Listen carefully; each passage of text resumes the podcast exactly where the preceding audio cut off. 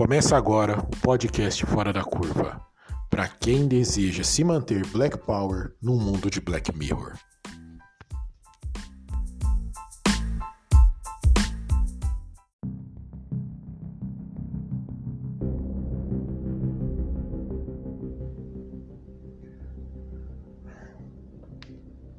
Saudações, amigos da Liga do Bem. Hoje é dia 15 de janeiro de 2001. Eu estou iniciando essa gravação agora às. Deixa eu ver. Às 18 horas e 56 minutos dessa noite. Eu tô puto, tô nervoso, tô irritado, tô chateado. Não sei se é a melhor coisa do mundo é começar um podcast, fazer gravar um primeiro episódio de um podcast, onde eu ainda não tenho um plano definido sobre o que eu vou falar, falando sobre, desse jeito que eu tô. Porque com essa raiva que eu tô, com essa ira que eu tô. Mas vamos lá. Eu vou tentar explicar para vocês o porquê que eu tô com essa raiva. E aí talvez vocês entendam o porquê que eu tô fazendo isso, o porquê que eu tô começando esse projeto, o porquê de vou falar com vocês sobre essas coisas. Bem, a gente está começando a viver o terceiro ano do mandato do presidente Jair Bolsonaro. Esse. Desculpa, eu vou falar. Desse filho da puta, maldito, desgraçado, que se valeu de tudo que era mentira, de tudo que era sacanagem, de tudo que era safadeza para se eleger presidente, achando que ser presidente da República era a mesma coisa que ser um deputado federal de baixo clero. Ou seja, vou continuar fazendo meus esqueminha aqui, vou continuar fazendo minhas achadinhas, vou continuar ajudando meus amigos, vou continuar com meu discursinho hipócrita que só que só idiota cai e vou continuar tocando a minha vidinha aqui. E eu vou falar um negócio pra vocês. Talvez se não tivesse ocorrido essa pandemia, ele teria, ele teria sucesso no plano dele. Porque assim foi 2019, o primeiro ano do mandato dele. Ele fazendo seus esqueminha, ele fazendo seus acordinhos, ele lá com a maquinaria de bot que ele criou, só divulgando fake news, só destruindo com reputações, acuando toda a galera, toda, toda a galera que tentava fazer uma oposição saudável contra ele. Ele estava conseguindo fazer isso. Mas aí, meio que como. Ah, eu sou eu, eu, eu sou eu, eu, eu sou cristão, né? Eu nasci numa família de evangélicos, eu cresci praticamente, passei minha vida toda dentro de uma igreja evangélica.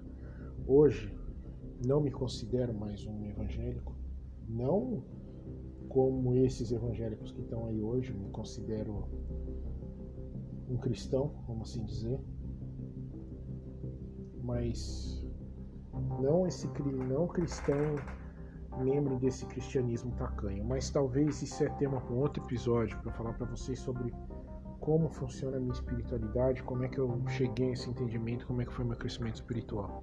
Hoje é apenas só para eu deschavar minha raiva. Mas aí, numa determinação, na providência divina, Deus falou: não, está na hora de acabar com a palhaçada. Eu vou fazer um, breve, um pequeno movimento e eu vou escancarar, vou mostrar para todo mundo quem é quem. E foi através dessa pandemia.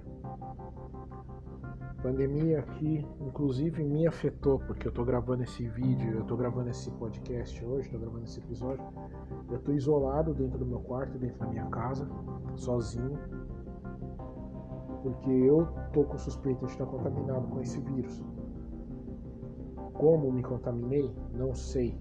Porque eu venho seguindo todas as regras de higiene, não saio de casa nem para fazer minhas caminhadas de manhã sem máscara. Tenho evitado de ficar circulando, de ficar zanzando à toa por aí. Não tenho ido na casa de nenhum amigo, de nenhum conhecido, não tenho feito festa, não tenho feito nada. A única coisa que eu faço é ir no supermercado duas vezes por semana para buscar mantimentos. Só isso que eu tenho feito, não tenho feito mais nada. Ainda que quando ali quando a, a pandemia deu uma refreada ali por volta de, de agosto, volta de julho, julho, agosto, eu voltei para o escritório porque eu fiquei trabalhando em home office, mas trabalhando no escritório, no escritório apenas meio período, evitando de, de ter muito contato com o rapaz com quem eu divido o prédio, porque para evitar a gente ter risco de passar alguma coisa um para o outro. E eu não sei como. Não sei como, só sei que eu tô aqui. Com essa suspeita, porque eu tô com todos os sintomas de que pode ser que eu esteja com essa doença com grau leve. Tive febre, tive ânsia de vômito, tive... estou com diarreia, cabeça de vez em quando dói, muita fraqueza no corpo. Ou seja, eu estou com tudo aquilo que pode ser que pode ocasionar a Covid. Mas em nenhum momento eu neguei a doença, em nenhum momento não tratei ela com a seriedade que ela deve ser tratada. A todo momento vim tentando agir de forma responsável. Mesmo assim ela me pegou aparentemente. Mas em nenhum momento eu agi com negativo.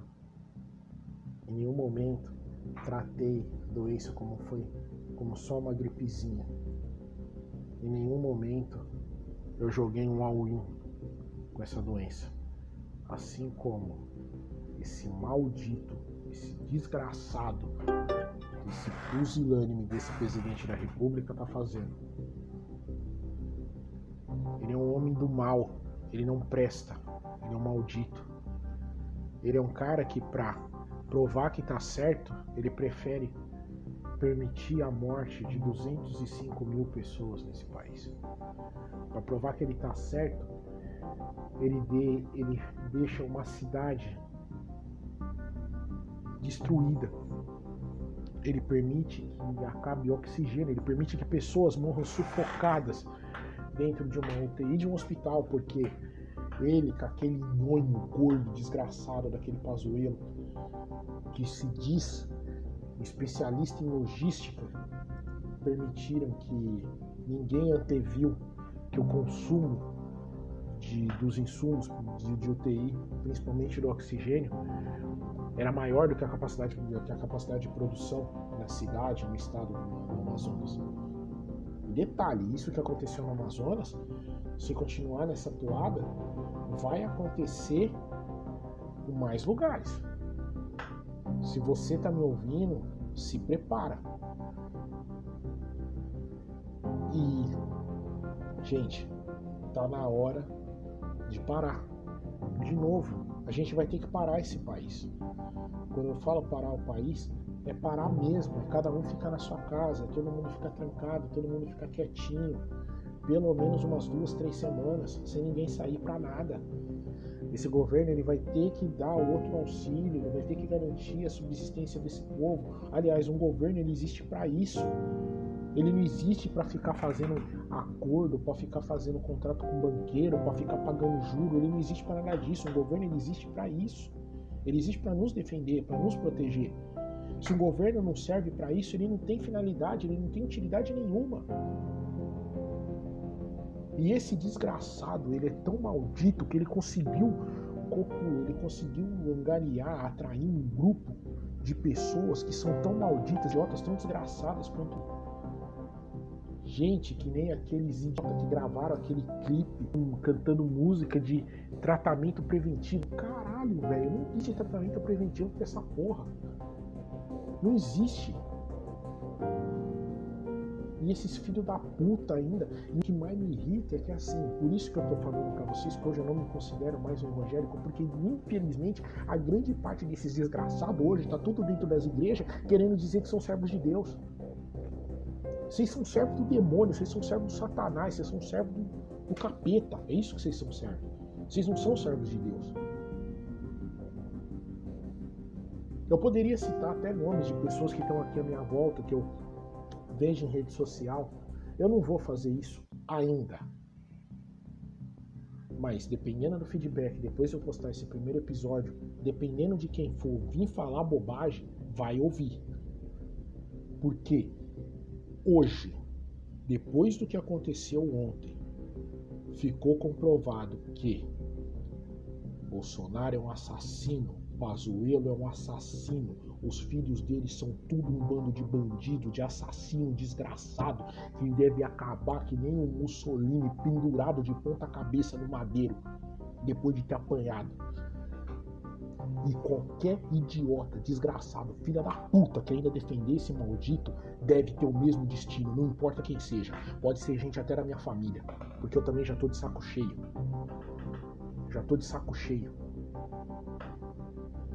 de gente que não respeita o nosso povo, de gente que não respeita quem nós somos, de gente que, que acha que, sei lá, que essas desgraças pensam. Já tô de saco cheio. Foi igual eu falei num grupo de WhatsApp que eu faço parte hoje, uns amigos meus, quando estudou comigo no colegial. Eu tô louco. Eu tô louco para que não aconteça, porque se acontecer vai ficar pequeno. Eu tô louco para não trombar com um idiota desse na rua, porque se eu trombar com um idiota desse na rua e o cara vier falar uma besteira para mim, o negócio vai ficar pequeno. Eu não tô suportando mais. Não suporto mais esse tipo de gente. Não suporto mais esse tipo de coisa. Cansei. Cansei. Cansei de vocês. Cansei desses meninos. Cansei de gente negacionista. Cansei de. Cansei. Cansei. Cansei desses filha da puta que nem muitos aí são caras que eu chamava de tio, porque era tudo cara que trabalhava com meu pai, tudo gente que eu achava que era gente decente, gente boa. Se tornaram velhos, se tornaram idosos, sei lá, se estão amargurados porque não conseguiram realizar os sonhos deles da juventude, estão vendo que estão envelhecendo, estão permitindo a amargura chegar no coração, estão se tornando tudo um bando de canalha. É tudo homens que eu chamava de tio, que eu achava legal meu pai ter amizade com eles hoje, que se eu trombar com eles na rua hoje vai ficar pequeno. Vão ouvir coisa que eles não gostariam de ouvir. Tô cansado. Cansado disso tudo. E você que tá me ouvindo, se você tá aí escandalizado com o que eu tô falando, foda-se, azar o seu. Vem falar comigo, vem me cobrar. Porque não é assim? Meninos desgraçados, não é assim que vocês se comportam? querendo partir para violência, querendo partir para ignorância. Não existe diálogo com quem quer dialogar. Como Stalin ensinou, com fascista, a gente não debate, a gente bate em fascista. E tá na hora da gente começar a fazer isso. Acabou, cansou, já deu.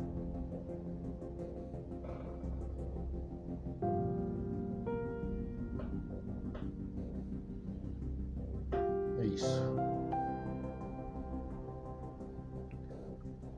Eu tô gravando, agora são 7 e 10 da noite e 8 e meia combinaram de fazer um panelaço. Eu moro aqui numa cidade do interior, meu bairro é residencial, não tem nenhum apartamento, não tem nada e hoje tá chovendo pra caramba. Mas eu vou bater, mas eu vou aqui na minha varanda, vou abrir aqui e vou bater panela de raiva para tirar esse filho da puta. Já deu. Cansei. Até a próxima.